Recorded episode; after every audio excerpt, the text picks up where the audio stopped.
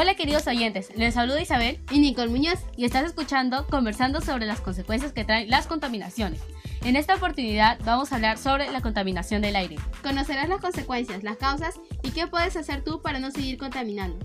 Primero, ¿qué es la contaminación del aire? La contaminación del aire es la liberación de sustancias en la atmósfera que alteran su composición y hace que sea perjudicial para los seres vivos. Es decir, lo hace inseguro y no apto para ser utilizado. Esto puede ser causado por el ser humano y la naturaleza. Las sustancias producidas por la contaminación del aire son el monóxido de carbono, el dióxido de carbono, el dióxido de nitrógeno, entre otros. ahora vamos a ver algunos contaminantes que hace la actividad humana. Por ejemplo, la industria. Los procesos industriales implican combustión. Esta combustión está en el petróleo de automóviles o calefacciones.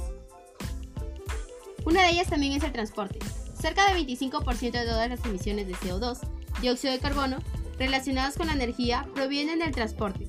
Estas emisiones producen aproximadamente cerca de 400.000 muertes prematuras al año por mala calidad del aire. Otra es la agricultura, la quema de residuos agrícolas, el metano y amoníaco que genera la ganadería. Esta contaminación del aire es causante de enfermedades respiratorias y aumenta el asma. Otra de ellas es los residuos.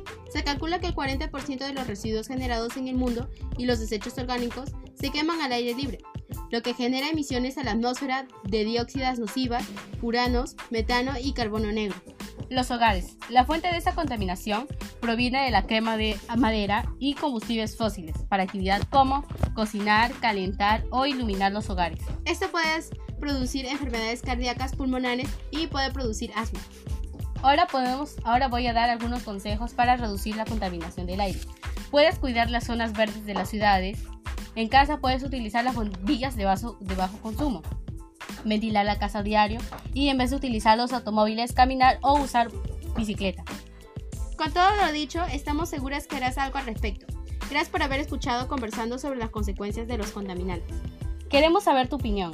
Coméntanos sobre el tema y qué te gustaría que hablemos en el siguiente episodio de nuestro canal de YouTube, en conversando las consecuencias de los contaminantes. Y recuerda, tú puedes hacer el cambio. Nos vemos en un próximo episodio. Chao, chao. Chao, chao.